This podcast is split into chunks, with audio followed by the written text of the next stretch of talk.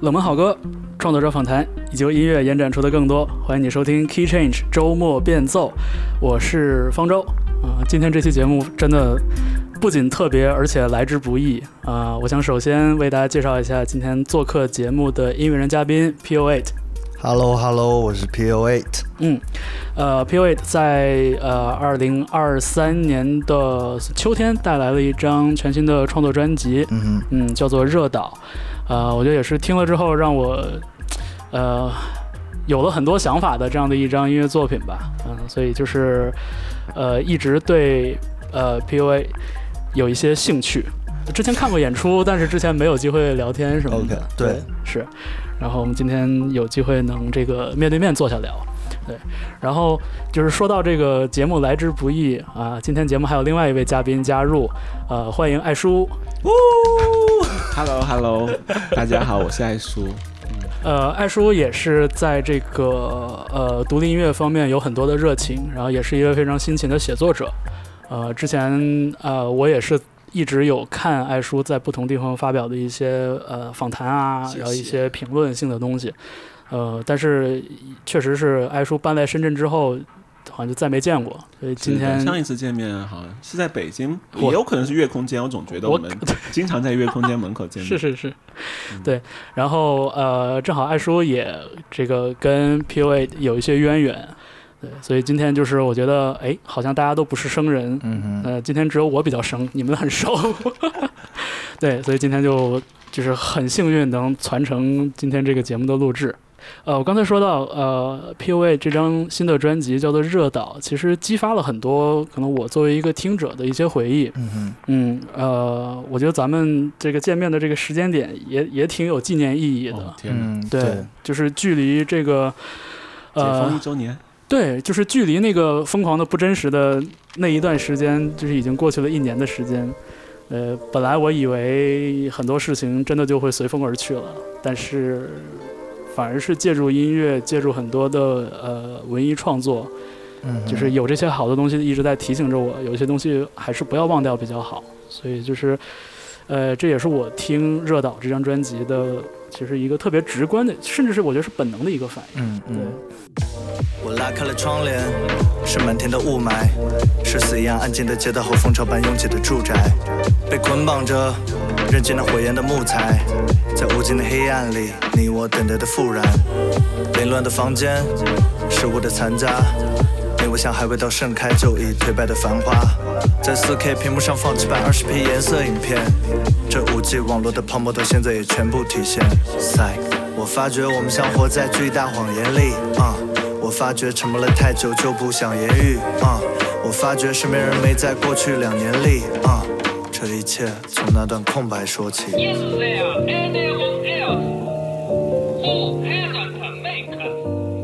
我觉得首先我们要不就从这个标题来，我们请 POA OK 来破题。嗯，其实热岛就大家应该都知道，它其实指的就是一个城市的意思嘛。嗯然后为为什么叫热岛呢？其实因为我觉得在过去的这么长一段时间里，其实城市对于我们来说就是一个非常有秩序、有条理的一个大家生活的这么一个地方。然后突然一场疫情袭来，然后所有的这些我们的日常生活的一些规律都被打破了。嗯，然后我觉得，嗯，把这张专辑叫做《热岛》，也是因为，嗯，它很有代表性。就城市在这段时间里是一个非常特别的一个地方，就是这个世界上那么多的城市，呃，他们每天都在按部就班的按照一定的规律在运转，然后，呃，在这段时间里，所有事情都发生了改变，所以才把这张专辑叫做《热岛》。这个 POA 点到了“城市”这个词，我也一下子就觉得还蛮受触动的，因为就是在我的关于过去两年的生活里边，很重要的一段回忆就是居家的那段生活。然后当时我看了一个学者的一个呃讲，就是分享，他当时就提到了一个很重要的点，就是说为什么我们在城市里生活会觉得呃这样的居家的这种生活，就是让人觉得不适。嗯哼，是因为它其实就是一个逆城市化的一个过程，就是它把人作为个体重新绑定到呃街道这样的、嗯对这样的人为编制的单元，然后把大家重新绑定回土地，嗯哼，嗯，然后它的生产资料的分配也是不当代、非常不城市化的这么一个过程。然后大家因为城市化的这种便利所享受到的很多东西，比如说这种散点式的，比如说外卖啊之类的快递这些嗯，东西，所有都停止了。都被停止了。嗯嗯对，所以就是这个逆城市化这个这个呃表述，就是给我当时就是重重一击。对，所以刚才一说到城市，哦，我就我就立刻就想到了这个。对，因为其实不只是城市，也有很多其他地区，包括农村，其实大家都会有受到影响。我只是觉得，确实城市是一个非常非常有代表性的，可以说就是呃城市这这么一个地方，它应该是受到冲击最，不能说最严重，但一定是最。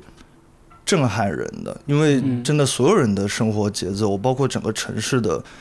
这种交集，所有的流动都停止了。嗯，哎，我们是不是一直也没有聊过，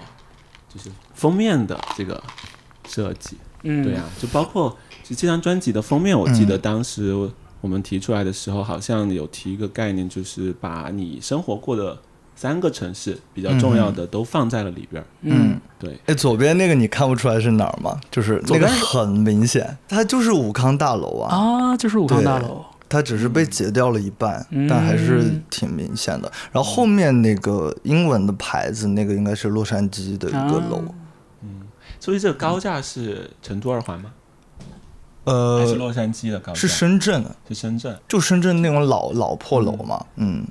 其实也不是说我非要是我自己生活过的，嗯。虽然我我确实都都去过也生活过，嗯，就是其实我们选了非常多城市的比较有代表性的一些建筑嗯。或者一些街景作为背景，其实嗯、就是给大家一个印象，就是这件事真的发生在每一个城市嗯。啊，我们所有人都可以 relate 到嗯。自己经历的所有。然后包括这个娃娃这么大一个娃娃，它坐在城市里，其实也是我们最开始我就有一个想法，就是我想引入一个巨物嗯的这么一个概念。就因为我之前刷到过有那种三 D 的特效师做过一个那种巨大的猫咪袭击城市的一组、哦呃照片，但我忘记是哪一个设计师了。呃，但但我就觉得很，呃，跟跟这个主题还蛮搭配的，就像一个，其实疫情其实就像一个庞然大物突然嗯袭击了所有的城市，然后所有人都在落荒而逃，嗯。然后呃，我就把这个想法跟设计师讲了，然后他也很好的完成了，然后就最后就像，呃，现在就是一个大娃娃坐在、嗯。呃这些城市的街道上，是。这么一个概念。我第一次看到的时候，其实是也是对这个比例失调这个事情有很深的印象。对，嗯对就是在城市的这么一个拼贴的背景里边，呃，首先这个娃娃的这个形象是一个就是很粗线条的嗯一个手绘的一个质地，就它跟那个照片的拼贴其实质地很不一样。嗯，对，对，再一个就是它大小比例的这个失调，呃，就是那种呃冲击感吧。你完全说到点上了。其实我们就是专门这样设计的，就是我们的娃娃是手绘的，嗯，但是后面的都是那种呃实物的，有些是报纸上剪下来的，嗯有些是胶片照出来的实物，就是想做一个这种很 fusion 的感觉。嗯它如果是在实体里的话，你打开它，它还会有另外的一个部分。啊，嗯，不是，是这样的，就是因为我们一般唱片都会做黑胶嘛，黑胶有正面和背面。嗯。那现在其实我们在网络上看到流媒体上的这个封面是黑胶的正面，封面，嗯、然后它的背面其实是现在武康大楼是只截了一半嘛，嗯。它背面是个完整的，然后背面还有一些内容，但是我们想留到等啊。我们的实体专辑印出来之后再揭晓。是。对。可不可以这样说？就是其实 POA 你是一个城市里的男孩儿，对，就 City Boy，City 我 Boy 超级 City Boy，是哈，对，所以所以就是，呃，其实在我觉得最近几年写的作品，其实都是围绕着城市展开的。对一切从那段空白说起。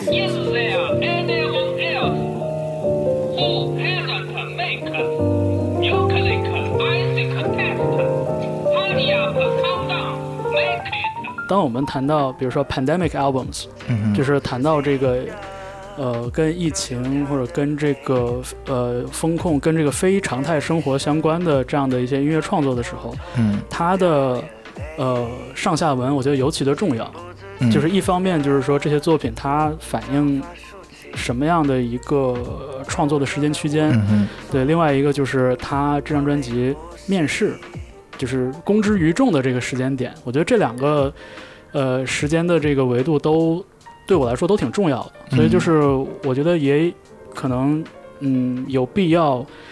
呃，请你介绍一下，就是说这张专辑里边的这一批作品的创作大概是在什么时间段里边？然后那段时间里边，你主要是什么样的一个状态？你去过什么地方？OK，其实呃，简洁一点说，这张专辑其实分了两部分，就是嗯上半张和下半张。嗯。其实上半张，嗯，从标题来看，第一首叫《从那段空白说起》，其实就是，呃，从疫情刚刚开始的那个时候，然后我们经历了非常多生活上的变化，然后整个上半张其实他的情绪都是一种偏温暖的，嗯因为那个时候，我想，虽然大家有非常多的负面情绪，每天都在产生，但我觉得那个时候大家也是在极力的在那样的生活条件下去寻找一些呃慰藉。是对我们可能每天看书、看电影，跟朋友打视频、聊天，都在寻求这些慰藉。所以我整个上半张设计的一个场景，虽然是我们大家都被关在家里，嗯但我们还是在极力的寻找一些生活里比较美好的一些瞬间，嗯，包括像雨伞，就是写到一些呃街景啊，或者一些呃你在街上能看到的一些人物之间、人和人之间的这种呃连接，是都是一些很温暖的瞬间。嗯，现代人类总是忧愁的，我们的一周光鲜灵魂却得佝偻着。在同一个父母也曾五湖四海周游过，但成年和梦想却被银行贷款收留了。嗯，每逢秋末难以的雨雾，然后包括到呃《干杯金汤力》那首的时候，其实那首的背景已经是成都解封之后了。是是，然后我跟我的朋友们非常的疯狂的去喝酒、去 party，然后大家一起聊天，呃的一个场景。Can feel my head，哦，也许是因为午夜的那个时候真的就是想释放一些情绪，然所有人也都在做这样的事情，但你真正，我觉得有一点乐极生悲的那种很 drama 的一个一个点，就是你真的很喝得很高兴，然后跟朋友特别开心，然后你突然那一刻你又想到了这个，我们现在做这个事情能够持续吗？我们可以一直这样快乐下去吗？还是说，我们真的我们我们配快乐吗？就是想到之前发生的那么多事情，呃，就就是一种非常非常复杂的心情。就我我其实很多，我觉得其实很多歌里面都会多少夹杂一些这种情绪。在在我看来，它可以被看作是，嗯、就是这张专辑中散落的一些情绪的一个缩影吧。嗯嗯，是的就，这样的感觉。嗯。JK，姑娘们袜子都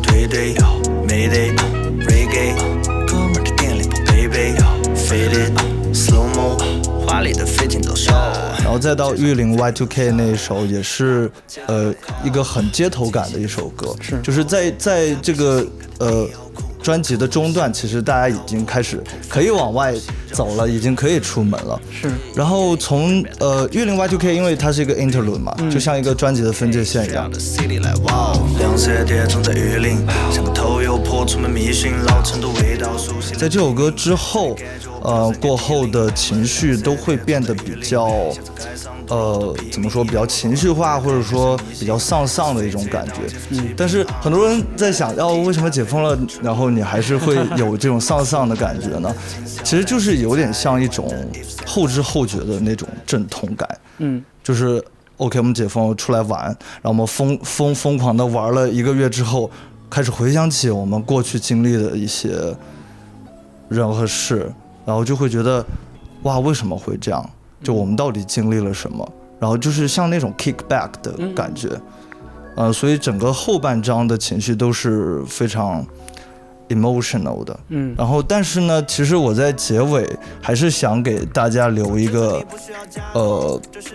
比较呃温暖的收尾吧。嗯、刀二这首歌其实就是一个，呃，情绪非常温暖、非常治愈的，描述的就是我我跟我女朋友当时被封控在家，然后其实我每天都，呃，在一个空间里生活，然后我们在有看书、撸猫、电影、做饭，做我们一切能够做的，在一个那么糟糕的环境下，我们还是在尽力的让自己感受到爱，感受到我们之间的这种连接。然后我也想把这样的能量传递给听众。爱是印象派艺术家操弄起温柔的画笔，是平淡的清晨，房间的灰尘让苍白的瓦砾。我们太任性，带着胜负欲。然后到呃到一的时候，还是回归到那种 kick back 的意犹未尽的呃情绪里。对，所以就听你这样介绍的话，就其实你对这张专辑的一个曲目的顺序，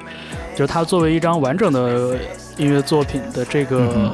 这个连贯的这个这个叙事感，还是有很多的想法在里边的嗯，对，从一开始就有设计好这个情绪的走向。啊。然后包括一个场景，嗯，从一开始就有想好。然后，但是，呃，因为这张专辑是个长专辑嘛，也不一定你完全能够匹配上像一个真正的故事线一样，是，呃，但是大概的，呃，情绪流动可以，就像我刚刚说的一样，可以分成上下半张嗯这样。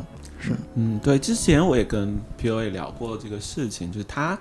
提到的时候，我觉得他有个比喻就说的很好。他说他觉得上半章是一种生活在乌托邦里的状态，嗯哼，那种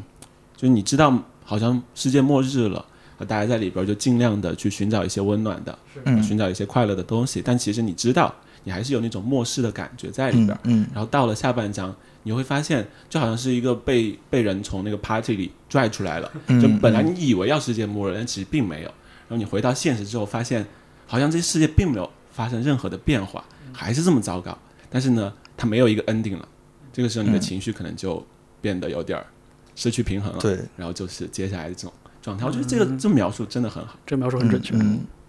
而且确实是在可能风控生活里边，我才得出了一个结论给自己。我说这个有的时候最可怕的事情不是说一个东西会死，嗯哼，最可怕的东西恰恰是这东西死不了。嗯哼嗯哼，你知道，就是那个时候确实会想很多这种很重的事情。对，呃，对，其实第三首静安那首歌，嗯，呃，其实我我们这张专辑没有太过多的去解释音乐了，但嗯其实那首歌也是挺沉重的，虽然它的曲风和歌词还是大家乍一听可能会还是会感觉到一些温暖，但就我当时写那首歌的整个画面，就是我在静安区的一个。可能是一个洋房或者阁楼，然后它有一个露台在外面，我就躺在那个躺椅上。可能这首歌三分钟结束过后，世界就末日了。但是我想把那三分钟里的那种平静给记录下来。嗯太阳光照进窗台的午后，Scotch on ice，人的衰老是最温柔的诅咒。La Fontaine，哦，夕阳撞进了北楼洋房，令人彷徨，时间像水流徜徉。岁月灼伤脸流，下龟裂的曾见旧。以为我也不太能说清是一种体验还是，因为因为确实我我我有很多朋友在上海，然后那段时间也听闻了许多故事，然后包括我后后来去到上海的时候，我记得上海刚解封的时候，我跟我所有朋友约了一个见面，就我当时应该是去做。呃，我我应该是去做这张专辑的一些东西的，然后我跟大家都约了一起见面，就是参与这张专辑的一些朋友，嗯，然后我们吃了顿饭，就是当时我看他们的眼神已经跟我半年前见他们完全不一样了，就是非常的空洞，嗯，就是上海刚刚解封的那会儿，然后虽然大家还是，哎，突然一下好像回到了正常的生活的节奏里，但你从他们眼神里已经感受不到之前的那种，呃，那那种能量了。嗯对，方舟老师是经历过那段时间的吧？我确实是完整的在上海经历了一下，所以我就说嘛，就是其实咱们见面这个是十一月底，嗯就是是一个蛮特别的时间点，因为在我印象里边，那个就是就是就是最非常规的那么一段状态。嗯哼，对，就刚解封，见朋友，就是大家都已经到了，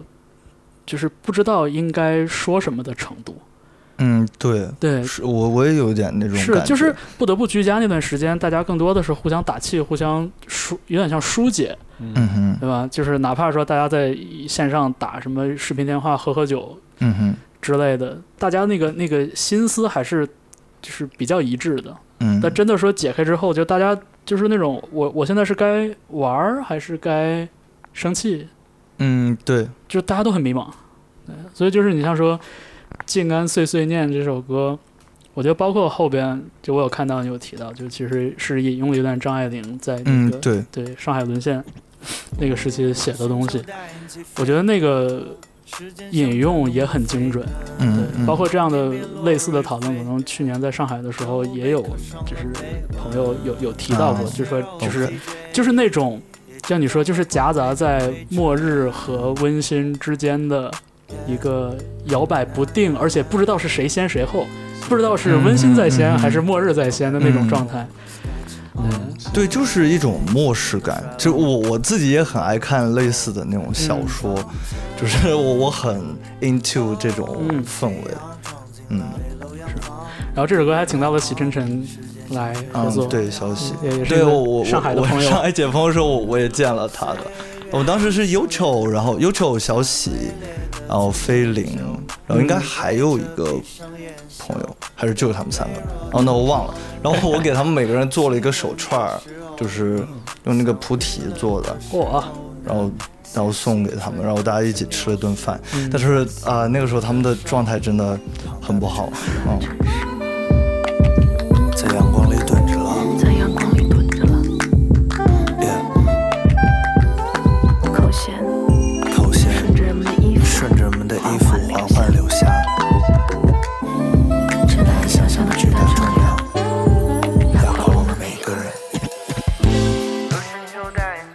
可能我在第一次听这张专辑的上半段的时候，我当时有一种有一种感觉是，就是它确实听起来很呃精致，比较克制，而且整整体这个气氛也是比较优雅的。嗯哼，我会觉得，就这样的声音听起来更像是事后，呃，经过深思熟虑之后嗯，才落笔的一些创作。嗯因为它跟可能一些特别实时的那种，呃，非常 responsive，嗯，然后会有一嗯点，甚至可能会有一点就是，呃，号召式或者是那种战斗檄文式的那种创作，对。其实是我觉得在我的心中它是一个对立面。嗯哼，嗯对，，就是那种比较 responsive 的东西，它好好在它非常的及时，嗯哼，它能最快的触达，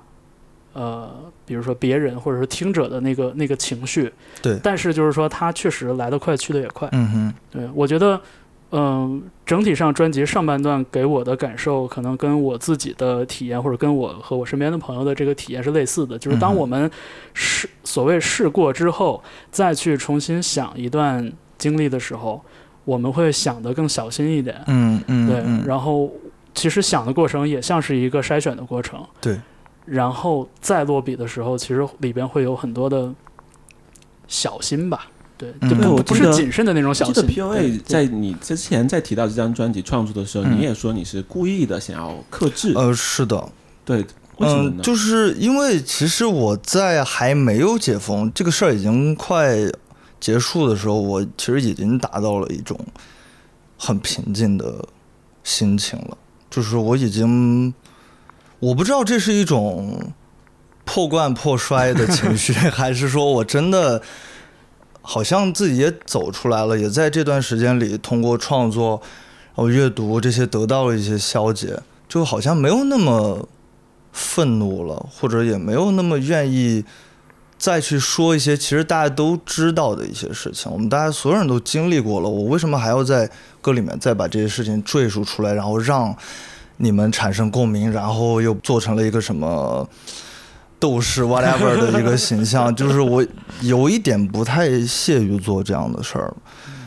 嗯，所所以其实，在表达上也做得很克制，然后其实更多的是想把这些情绪揉进音乐里。其实，因为我我一直觉得音乐，其实大家听歌还是听一个情绪和感觉吧，就还是挺挺感性的一个东西。就我们确实有很多 hip hop 作品，我们在在表达，在抨击一些东西。呃，我以前也很擅长，也很喜欢做这样的是是事情，但我觉得这个是写在这个音乐 DNA 里的东西，就是这种战斗嗯对，但。后来好像自己也有一点厌倦了，因为我我其实那段时间也一直在思考音乐到底是什么。嗯，就我们真的需要通过音乐去做一些这样的事情吗？就是那我为什么不发一个微博骂人呢？我觉得好像更有传播力，更有号召力。然后我揉到音乐里，我把一些很很怎么样的一些话术揉到音乐里，然后让这个音乐性其实根本不搭，嗯，就听起来好像很很唐突，但是好像我的态度在里面。呃，但我又觉得这样的音乐好像也没有太多意思了。嗯呃，我我觉得这个坐标就是往两个方向推，推到极端都都有意义，但是都、嗯都不切实际。就是一边儿是说那个我们完全剥离掉创作者的所有的叙述，纯让一首歌、让一个让一首音乐作品，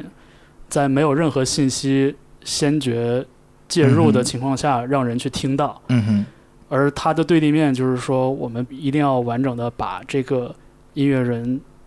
呃，或者说创作吧，我就我就我就是不限于音乐，就是嗯创作本身，呃，这个创作者想说的东西，他想传达的信息和他的甚至是一些呃经历、出身、背景这些东西，就是结合在一起。我觉得这两端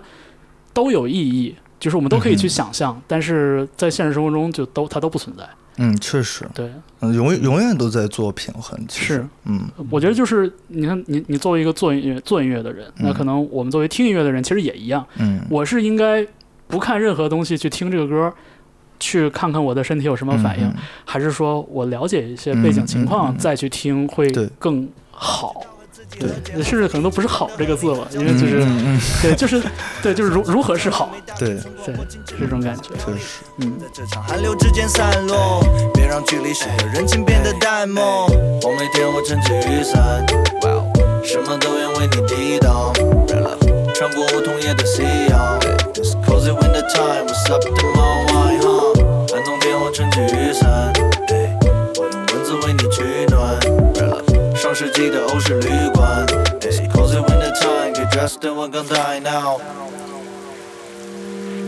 小时候的雨后，有人会用泥巴捏一个你，没有鼻子，眼睛很小，嘴巴咧得很大。当时不会觉得这有什么大不了，直到走进大都会的博物馆里，才意识到自己并不够重要到可以速成速像。关于《雨伞》这首歌，我也觉得听起来挺独特的，因为、因为能明显的感觉到，就是你跟小老虎两个人的风格就。非常不一样。嗯，对，对，就是几乎是每一个维度，我觉得都不太一样。不管是呃这种叙述的东西，然后这种笔触、对行文的风格，还是说编曲所匹配出来的这个东西，我其实挺想知道，就是《雨伞》这首歌里边，你跟小老虎是怎么去沟通这个这个合作的？呃，其实是我先把编曲做出来了，就是呃，包括 Part One 和 Part Two，、啊就在那个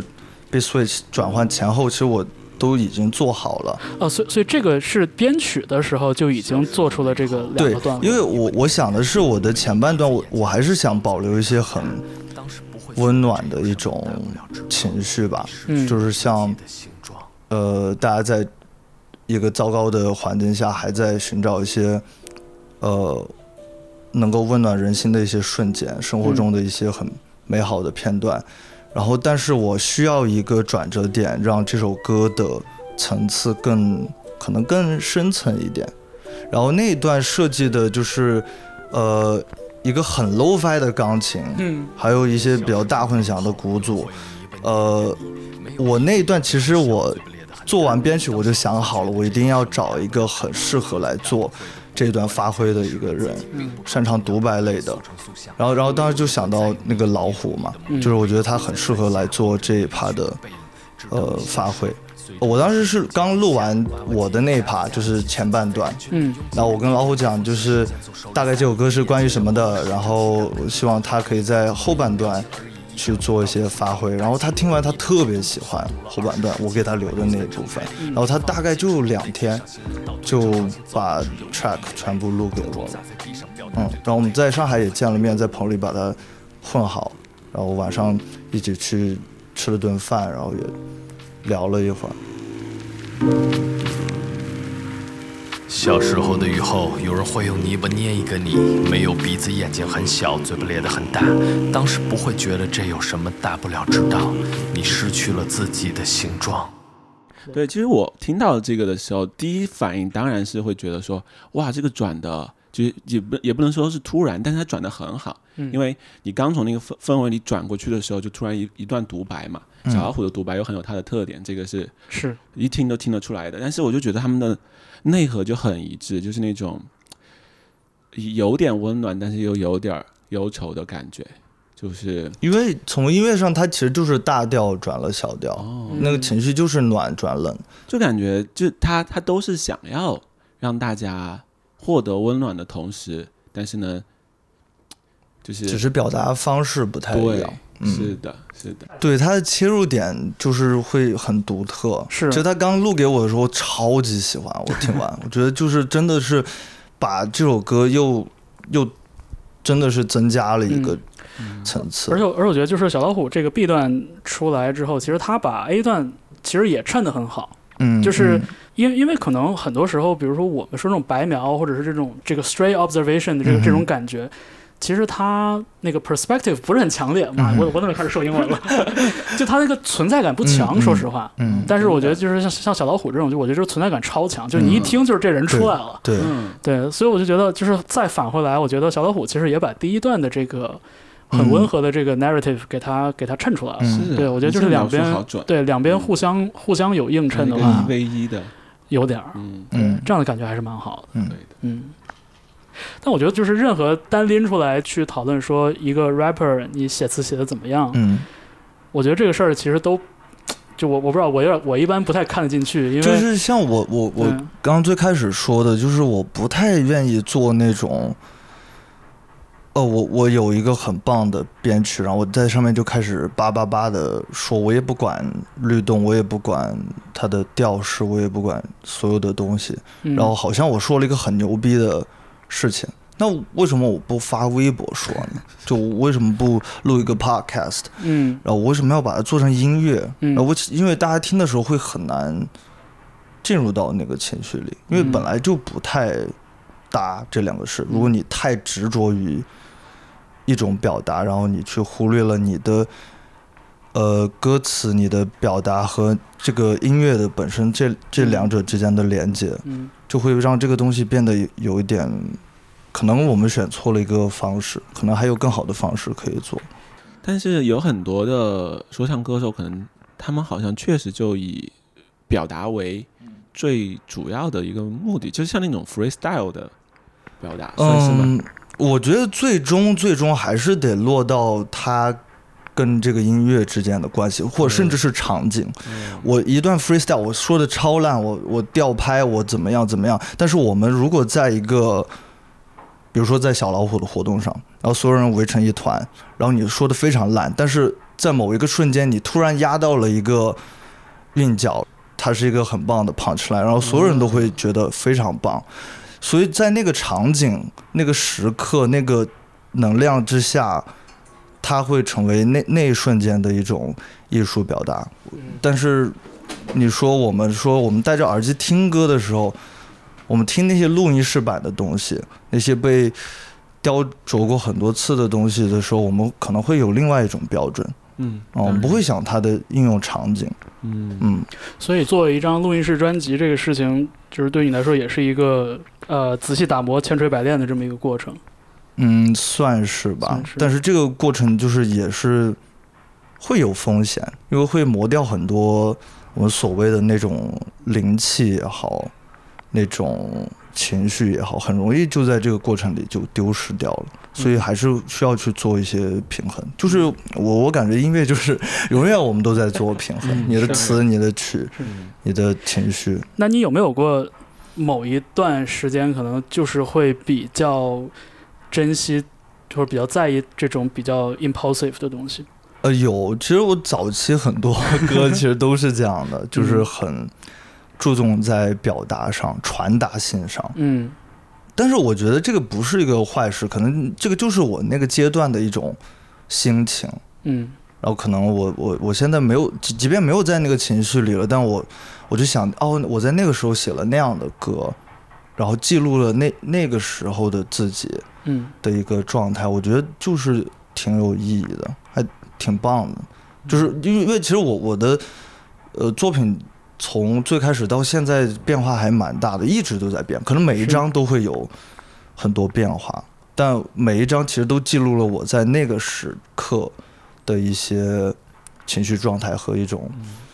我觉得就是自自己内心的一一种状态。嗯嗯，这是一种很好的创作态度，我觉得。是啊。而且我觉得就是把它跟我们一直在聊的这个呃 pandemic 作为背景叠加起来的话，嗯。我觉得就更特别了一些吧。因为嗯，其实我我自己在回想这个跟疫跟疫情或者跟风控相关的一些音乐创作的时候，我也发现很多音乐人在这个时间区间里边都会有一些非常规的转向。嗯。对，可能很多时候，嗯，就是大家确实会在这样的一个非常态的环境里边，这个创作背景里边吧，他会放掉一些自己过往的那种，呃，就是特别先行的那样的一些想法。嗯嗯，然后更嗯多的会是觉得、OK，那这样的一个时期里边，我的这些创作其实它更高比例的其实是反映了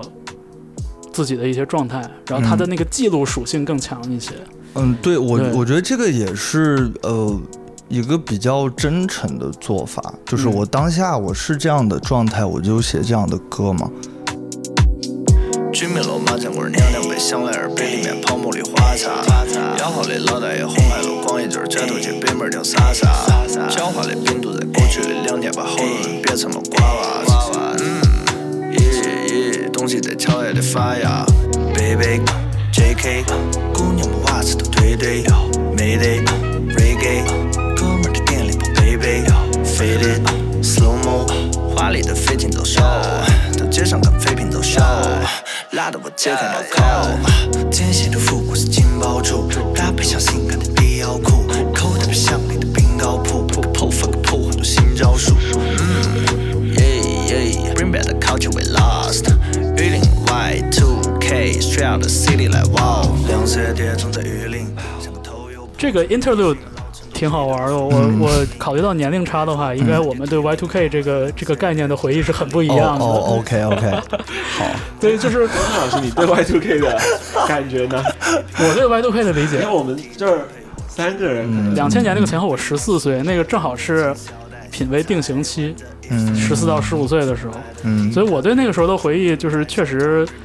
呃，很特别。最重要的一点就是，我觉得大家很多现在提到的 Y2K 的东西，大家当一个新鲜的一个潮流的或者是时髦东西来看待，我就觉得那东西特别无聊，因为嗯我见我见过那个那个 original 的东西，嗯我不用看复刻，我看的是原版，嗯嗯嗯 就我有那种心情。但是，但是我听这个你做的这个 interlude 的时候，我又觉得，就是其实你也并没有纠结于一个特别大的一个 Y2K 标签，哦，对我非常不喜欢挂一个这种时尚标签，或者这就可能又要扯到，就是我之前一直在说的，就很多人会把一个时代或者一个群体给滤镜化过后，呃，然后把它做成一个。呃，一个标签或者一个什么东西，就是我我我很认可你说的，就像像真正 Y2K 那个时候，我们在中国这片土地上，那个时候的人的状态不是我们现在小红书刷到的那些辣妹对，的那个样子，就是大家都可丑了那时候。对，一定不是那个样子的。但但是就是，其实现在蛮多人在做的一个事情，就是把可能把一个时代或者别人的一些苦难也好，或者经历的一些事情也好，做成自己的一种时尚标签。嗯就就我我印象最深的就我忘了是巴黎世家还是 Prada，之前做过一个菜市场的一个呃一个拍摄活动，就反正他们请了一堆模特，然后穿的特别 fancy，然后站在一个中国的菜市场里面去拍照。他们想表达的一种就是 OK 时时尚其实是可以跨越不同阶层的，可以在任何的场景里去实现的。然后我们这些衣服也可以出现在这些场景里，然后这种强烈的反差，呃，让大家看了过后会觉得哦，还蛮酷的呀，这个品牌。但其实我后来仔细想了想，这种反差唯一的受益者，其实只是这个品牌。对，这些菜市场里面卖菜的这些阿姨大爷，其实他们跟跟这些模特跟你想拍的这个杂志没有任何的交集，他们可能就真真的只是入境了，他们出现了，然后他他们还依然离你很远。是他们还是在这这个关系里边属于被剥削的那一方吗。呃，对，是的，然后，然后这个又变成了一个好像，哇，我们品牌特别接地气，我们特别有这种市井气，很有人文关怀的这种标签就往上贴。现在很多时尚音乐都在做这样的事情。其实 Y Two K 运令 Y2K 这首歌里面也有暗搓搓的在讽刺这样的现象。嗯嗯哎，其实刚才听到你在说，就是这种标签化的事情和创作吧，嗯但是，嗯、因为我平时也会写东西，所以我大概能体会你这种感觉。嗯但是对于创作者来说，要在这种标签里保持一个平衡，非常的微妙，也很难。嗯，对，而且对于现在的这个市场环境来说，去进行标签化的创作是一个很直接获得嗯哼。流量也好、曝光也好的一个机会。那那你啊，就是这样选择这种嗯困难的创作道路，是这样的，就是嗯，像《月令 Y2K》这首歌，其实我本人是这样想的，就虽然我其实很反感这种，就是用一个时代或者把一群人给美化过后，然后形成一个自己的时尚标签这种行为，但其实你看现在这些呃小小朋友这样穿，其实我我其实打心里觉得挺酷的，挺好看的。然后现在也，就是从 Y2K 这个风潮重新回潮过后，也有很多呃时尚品牌也开始重温这种经典的风格。它确实是有被滤镜化的，有被过滤过的，然后形成的一种新的轮回。呃，但我觉得这件事情也不是说完全的就是非常不好的。我感觉我也是一个很矛盾、很复杂的一种心态吧。就是艾叔提到的这个这个点，嗯我我理解它最难的地方在于，就是你作为一个创作者在表达自我的时候，同时又要时时刻刻审视自己。对呀、是的，就创就这一点创作其实一直都是这样的。嗯，但有的创作者他就不，他就 当然了，当然了，而且 而且就是，而且就是，其实其实就是说我我恰恰自己我内心里最认可的一种创作，就是那种完全不在乎自己的这个行为、自己的这个表达是否放在现在的这个框架里面是合适的。嗯。我就讲我咪咪咪咪咪，就 Taylor Swift，嗯，就是我我嗯。我最能我最能欣赏 Taylor Swift 的一点就是这个，嗯，他就是说自己，嗯。我就是我的感受，我事无巨细的去写。我觉得就是你要是能做到这个程度呢，嗯。那你也很厉害。我觉得 Taylor Swift、Morrissey 嗯都是这样的人，嗯哼但是有的人他并不能这么纯粹的写我呀。没错。问题就在这儿。他就写嗯他其实写我也只是为了这个标签，为了这个流量去写的，并不是纯粹的自我表达的。至少做音乐或者写写歌词，我觉得至少这个表达还是以一个自然的状态嗯为好吧。嗯嗯，就是不用太强加去那个审视自己，嗯也不用强加去放飞自己。嗯，对，嗯嗯嗯，是。刚才其实说到 Y2K 这个点，就我我我非常能有共鸣的一点在于，就是我知道可能更年轻的朋友，他们确实没有经历过那个时候，嗯这个东西对于他们来说就是新的。那他们把它当成一个元素或者一个符号去运用的话，就我觉得本身是立得住脚的。嗯但是可能对于我 这个年纪的人来说吧，嗯 就是我可能更纠结的点或者更在意的点在于，就是说从比如说从 Y2K 那个年代到现在，Y2K 作为一个符号出现，这个过程中它是如何一步一步被凝结成符号的。嗯，它是为什么会变成这样？对，然后这个过程中，对这个过程中就是谁做的决定，嗯谁决定留下这些元素，谁又决定去删掉那些东西。就是这个过程嗯对于我嗯来说是最，呃，最有意思的，也是最就这个参不透的。就其实就是文一个文化的内核嘛。我们说嗯 Y two K 文化，那它这个 Y two K 到底是怎么回事？它来龙去脉，它这个概念是在几几年被提出的，然后它当时说的是什么？现在它演变成了什么？这个其实都是需要，我觉得至少创作者需要去了解的。如果你在写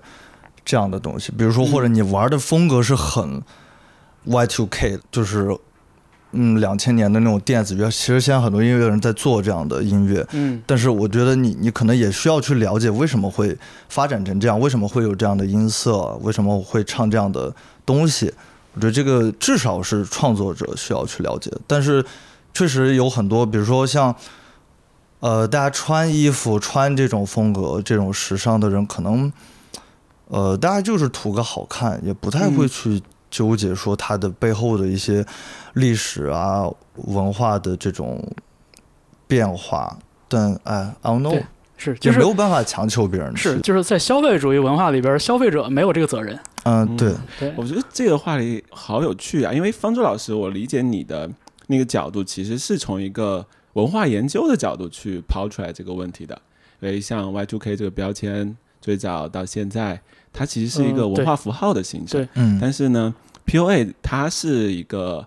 这个音乐的创作者，他的角度和从文化研究的角度又不一样。然后呢，他刚才评论的那些消费者又是另外一个角度，没错，嗯所以它涉及的层次真的好对多。因为可能对于就是经典刻板印象来说，嗯就是一个 rapper 去讲时尚是非常合理的事情。但是这个事情放在 PUA 给我的印象里边，它又是稍微有一点点 错位的一个东西。对，但是呢，就是 Yet 你在这首歌里边，其实又以一个非常舒服的姿态去去谈论这个事情。嗯嗯当然你说有暗搓搓的东西，就这个这个层层 层层幽默哎层层反转，嗯嗯，对我觉得其实很好玩的一个事情。嗯我觉得这个是可深可浅。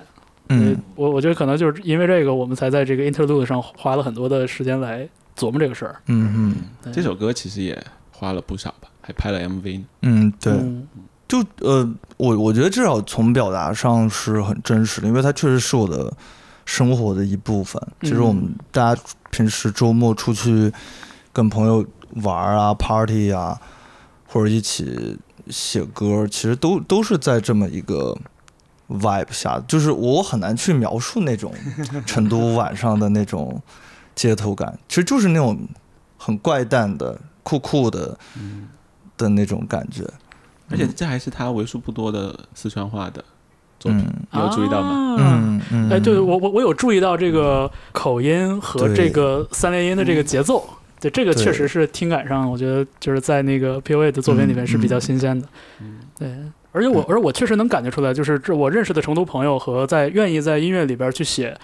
成都写玉林的这些这些音乐人，就我能感觉到大家还是对这个地方的这种珍惜或者说骄傲。就我我觉得我倒没有骄傲，我我真的是 是类似于一种乡愁的感觉，好像这哦这真的就是我小时候的一些记忆，然后它慢慢的就不在了。嗯，你也是游历各地，离开家对我不是那么，很多年了。对我不是那种特别骄傲说自己。这 是成都人，然后土生土长 成都人，然后成都说唱巴拉巴拉很牛逼那种，呃，完全没有，嗯，嗯，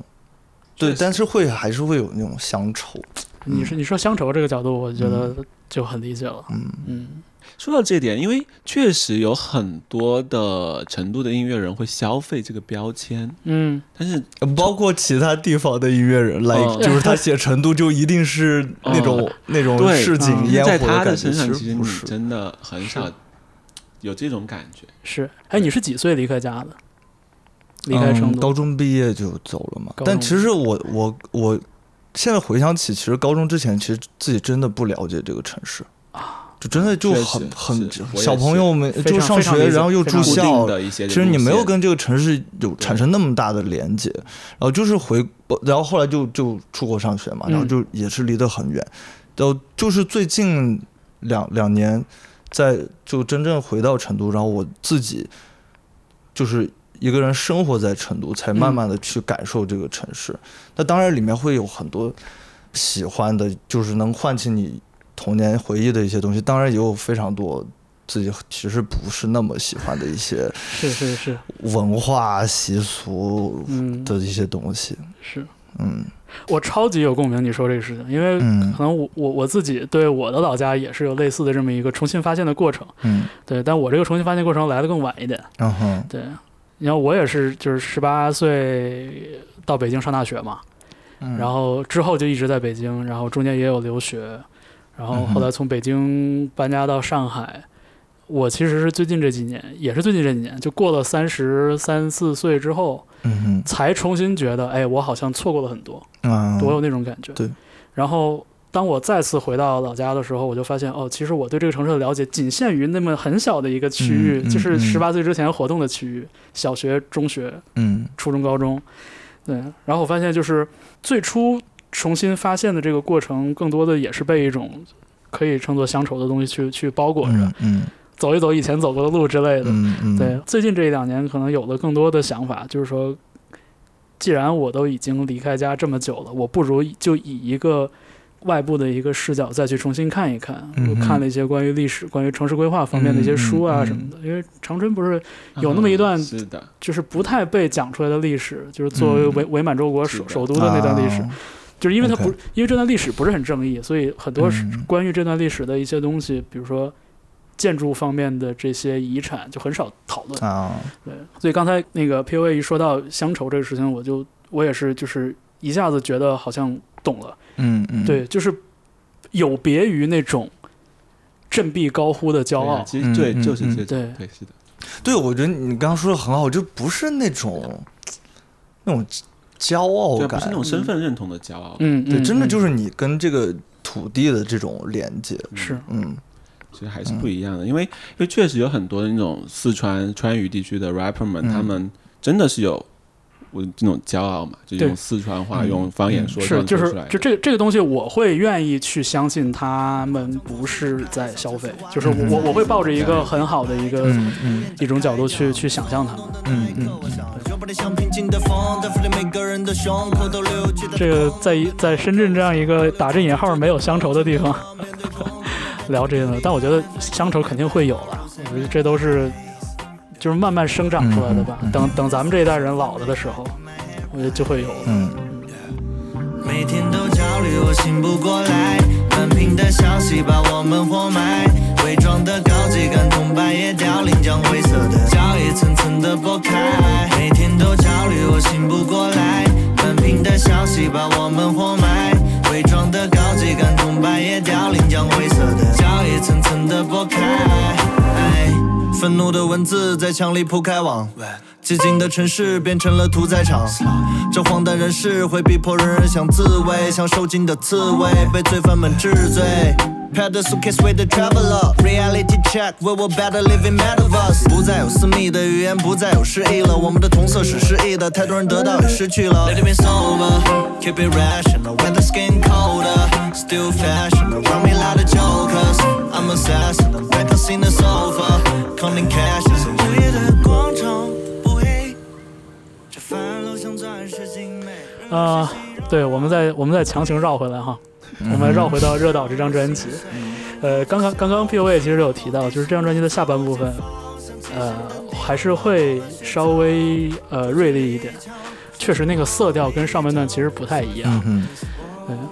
就是你说到的这种从一个温暖的这样的一个状态里边嗯醒过神来，嗯我可以把它想象成是说，这个是可能在二零二三年，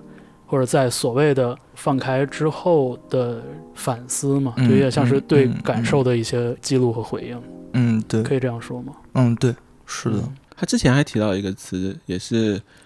跟你聊天的时候说到的，是用的好像是 reality check，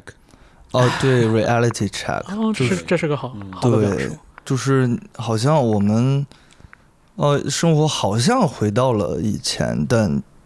仔细想想，其实也并没有。嗯。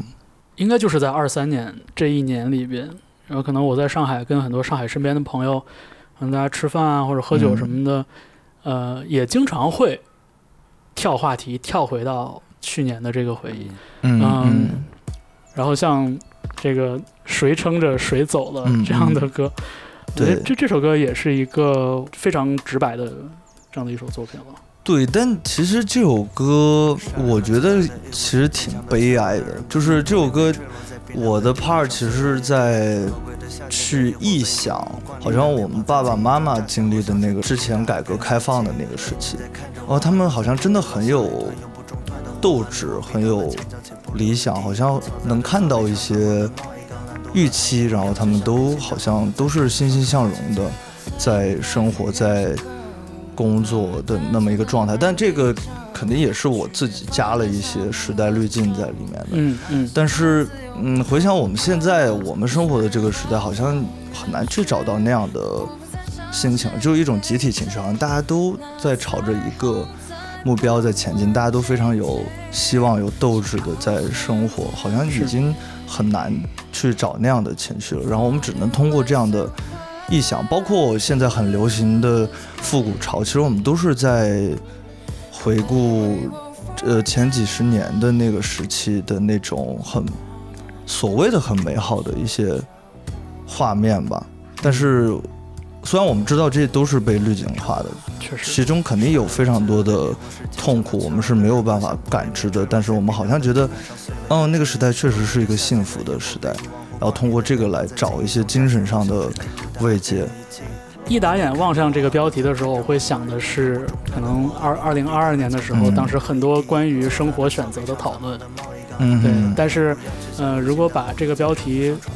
指向的东西就扩充到更久远的话，我觉得，嗯就这这个话，可能我自己也经常跟朋友讲，我就觉得现在这个时候很难再找到那种特别。呃，赤诚的，然后毫无保留的努力的那样的一个状态，就是就是你刚才说那种状态。对，包括现在的信息爆炸，我觉得也有影响，就是大家都想，可能做所有事情都好像变得复杂了一些。对，就我们做所有事情的时候，都可能想的更多一些，因为信息真的太透明了。是信息没有那么爆炸的时代，我们有更简单的可以相信的东西。嗯嗯，现在来，说，就是信息越来越复杂，越来越交叉，然后嗯，大家选择也多。对，，然后我们也更习惯于，比如去解构、去细学一些东西。嗯嗯然后这个东西现在有点像是现在的这个时代主旋律一样，嗯可能甚至像 Y2K 那个年代很多东西，我觉得也是。现在想想都好单纯哦，嗯哼，对，就是连卖弄性感都是一件很单纯的事情。Hip Hop 很多的流流行歌曲里边。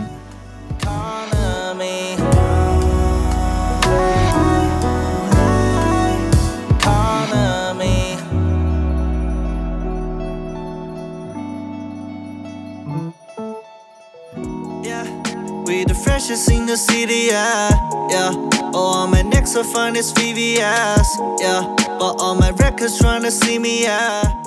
Freshes in the City 这首歌谈到了很多现实生活中作为 rapper 的这么一个身份，嗯然后所看到的一些东西，嗯就是可能更多的是发生在可能音乐行业从业人员之间的这些讨论里边，但是它很少被写进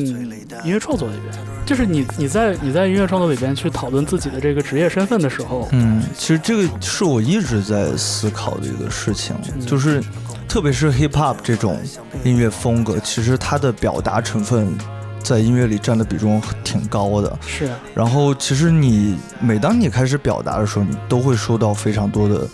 解读，然后这些解读有可能是一种误解，呃，就是各种声音都会有。然后这个时候，你可能你的音乐，甚至你的音乐本身，它都会产生一些争议，不管是从呃表达上，还是说甚至意识形态上的这种争议。我记得当时疫情的时候，我二零年的上半年我还在美国，那个时候其实有 Black Life Matters 那个嗯。事情，然后其实有很多 rappers 就美国的 rappers 都在社交媒体上有去发声啊、有。就是他们真的像一个正义斗士一样，呃，然后其中也有很多我很喜欢的一些 rapper，然后但是我后来我看到了像 Kendrick 和 J. Cole，其实他们那段时间一句话都没有说在社交媒体上，嗯。然后有人在骂这个事情，说你嗯。作为一个、呃 hip hop 的一个从业者，嗯。你出了这样的事情，你你在社交媒体上一句话都不说，就是类似这样的言论，很多人在指责他们。然后，呃，我忘记了是 J. Cole 还是 Kendrick，他们其中有一个人就是说了一下这个事情，就为什么，就是说他们做了那么多年音乐，他们在音乐里几乎每首歌都在说这样的事情，我们都在传递这样的能量。然后你现在还在纠结我是否要发一个 Twitter 来证明我是否跟你的意识形态是契合的，是否我站在了正义这边？这个整件事都非常滑稽，大家就是纠结这样的一种形式上的东西，一种就是单纯的言论上的一种东西，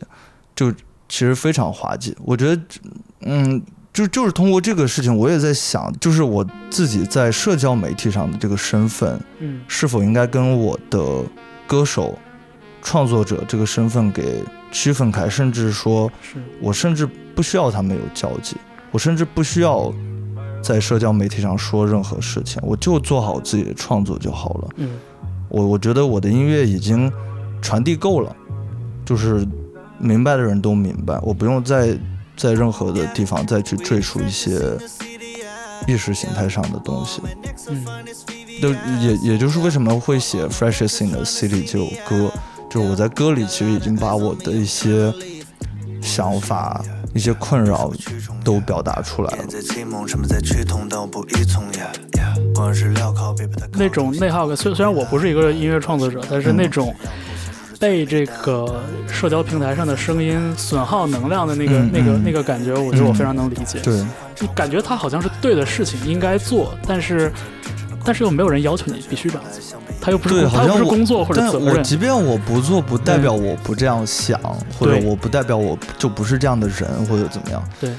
但是就是可能作为一个音乐人，作为一个称之对，就是我又是创作者，又是一个所谓的公众公共人物，没错。对这两个东西，其实你给它揉在一起，很容易出问题的。嗯，确实是就至少我我觉得我现在我自己没有办法完全去平衡这两个，所以我我就选择割割舍掉一部分。这真的是一个好沉重的话题。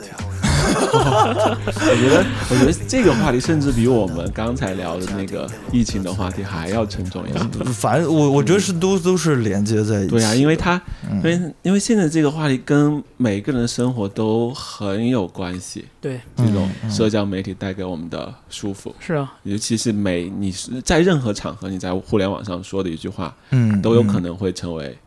就这种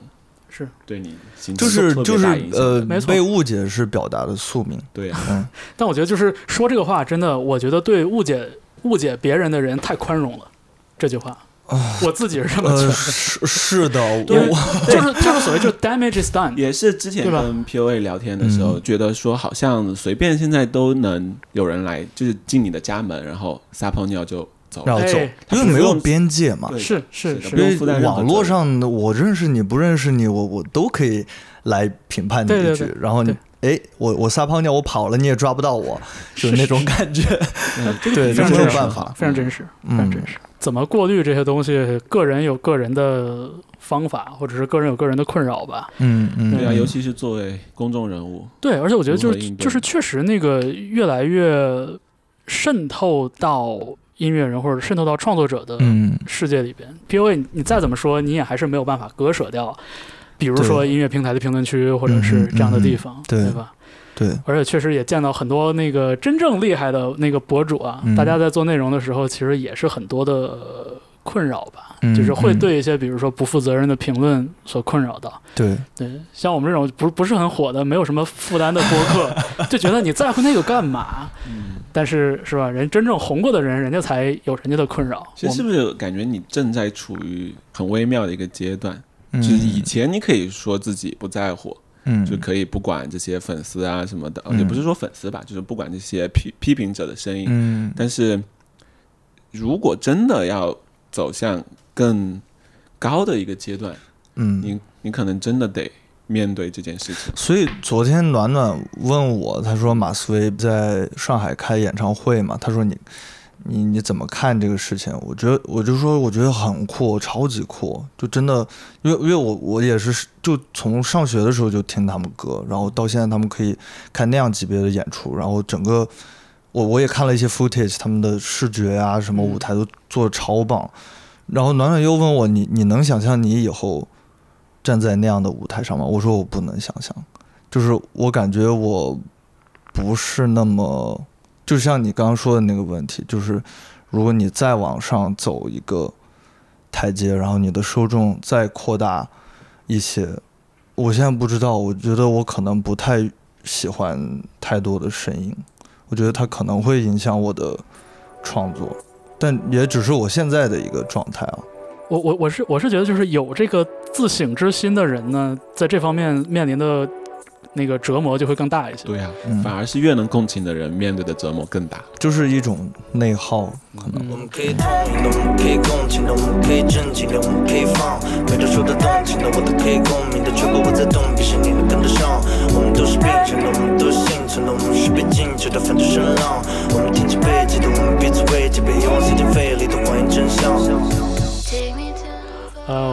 从这个热岛这张专辑跑开了好多回啊。嗯，对，不知道方舟老师有没有注意到，就是酒这个意象，嗯就它会出现在这张专辑里的一些小地方。哎，我有注意的。，对，就包括后来的大萧条啊什么的。嗯其实我我之前也跟 POA 聊的时候，他就提到说，这他你是故意的，好像是，嗯，对，其实每首歌里面都有酒的元素。因为他觉得这是一个那种面对一个时代转折，或者说是经济下行以及各种不可控的时代的时候，人去选择一个麻痹自我的一种工具。嗯，就是你回顾上一轮或者上上一轮的大萧条，不管是日本还是美国，嗯，那会儿大家都穷啊，没钱啊，都说环境不好啊。然后，但是你看经济数据，就是酒的消费直线上升，然后大家好像都是通过这个东西在得到一些精神上的消解。然后我觉得，所以酒就是一个非常重要的一个元素，包括我们现在可能面对的一个时代，可能就是。再一次轮回了，可能我们现在就是在经历之前那样的时期，然后大家可能会愿意去消费一些这些可能低成本的一些幸福感。换一些麻醉回来。对，哦，这这这个真的是很好的一个、一个角度。嗯，对，就是我就觉得说逃避这个事情，其实现在的一个很大的主题。对，就像大萧条最后唱的就一直只是 run run run，是的，对啊就，想脱离这样的情绪和环境。对，其实我我有个问题我也没有问过你，就是因为其实你有没有想过，在这个时间发出这张专辑，对于嗯很多人来说，它是一种不愿意面对的嗯，状况。就是我们在发专辑之前，呃，我记得是那个，呃，从那段空白说起那首歌，他说你放那个采样进去.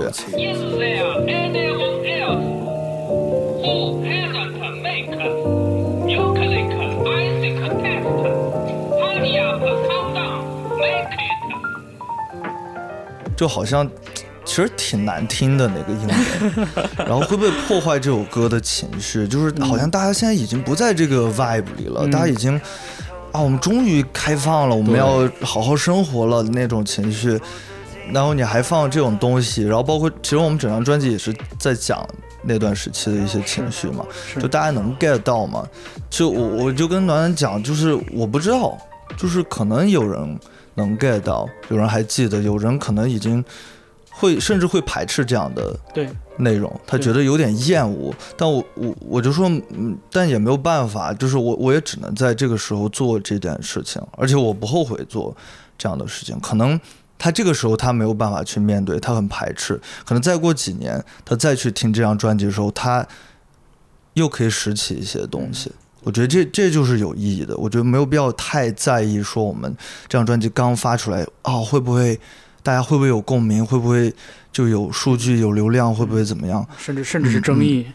嗯对，嗯。是的，但是那那段采样确实非常的强耳，我觉得。嗯，它一下能把你拉到那个环境和情绪里。我觉得把放进去这首歌的意义，就是它内容可能更 solid 一点，更能站住一点。我非常喜欢那个采样，嗯。从正着从反着去感受它，我觉得都很立得住。嗯对嗯，我觉得很，就确实很很 solid。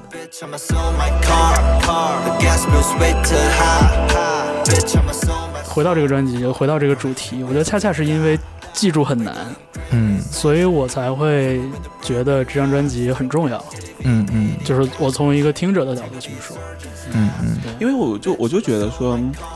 这人的记忆它就是一种自我保护，没错，嗯，对，它就是会选择性的的，遗忘一些让我们很伤心的、很痛苦的东西。嗯没错，对呀、不然不然我们会多痛苦啊！如果什么东西都能记得，对，真的真的。就我就说这个，回想一下一年前的这个时候经历的种种痛苦，然后想想现在我正在休年假，刚从雅加达回来，我真的就是我我自己也对这个趋利避害这个事情，就是有了更切身的一个体会吧。嗯嗯对，但是就是我还是就我我不我不管是不是有这个矫情的因素在里边，但是我还是一直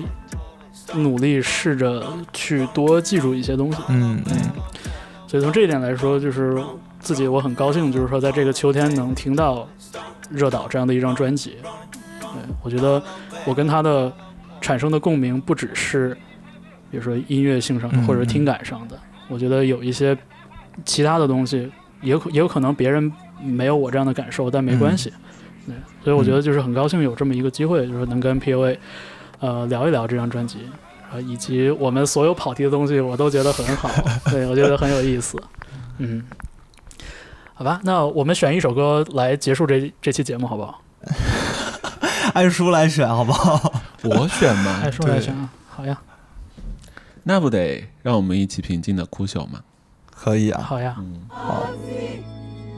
这就是刚刚那个 P V 有提到，就是也是一个比较关注具体的生活回忆的这样的一首小品。嗯，嗯。好像这也是他为数不多的情歌。对，关于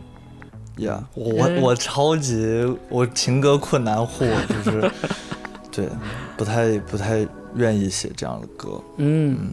觉得就是比较私密，对，我觉得啊，就是对对，就很多人说，就是你创作你你得剖析自己，得内省，得把自己的很多东西给抛出来给人看，然后这好像也变成一个其实挺政治正确的一个，特别在独立音乐里。变成一个挺政治正确的一个事情，好像你你不做这些就就不真诚不怎么样。嗯但我我我有些时候我在想，就是真正内省的人，他真的会把它拿出来，然后还组成一首歌，然后还拿给你听，然后还还还有 streaming 产生。就至少对于目前我来说，我也觉得挺奇怪的，所以我不太愿意把特别私密的一些情感拿出来说。可能可能也是我自己内心还不够强大，我很担心这样的事情我拿出来会继续被评判，然后会伤到我自己，并且会伤到我爱的一些人和和回忆。嗯很好啊，我觉得这种跟当下无法完全兼容的状态，是特别宝贵的一个状态。嗯嗯嗯。从这个角度来说，我会觉得，就是我我我会我会认为我们都是类似的一种嗯。一种人我觉得这种才是真诚。嗯，对，当然就是我也我也很欣赏 Taylor Swift，当然了，哦，他的真诚又是另外一种真诚。没错没错，就是我觉得就是他展示了一个如就是一个跟当下时代完美兼容的一个一个人是什么他他很明白他在玩这个游戏。而且他他是真的，就他真的喜欢，他真的、很多人就是他适合，包括我们说上那种什么嘻哈综艺节目，对。后来其实我们发现，就是有些人他就是适合，对。他真的很适合，然后他他那个 vibe 就在里面，然后他也很享受，他很自洽，嗯。然后他流露出来情感也是真的，然后观众也很喜欢，就是这钱该他挣好吗？就是恭喜他们找到了他们的舞台。对，嗯，我们留留一个节目的舞台，就给我们自己好了。嗯，对，对，然后我们就在这首歌《让我们一起平静的哭朽》之中结束这次聊天。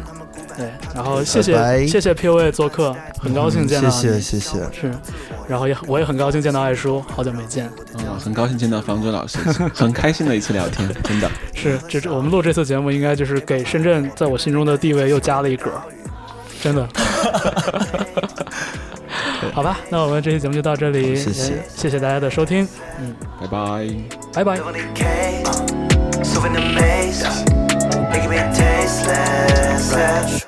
当棕榈湾下钻进欧世纪，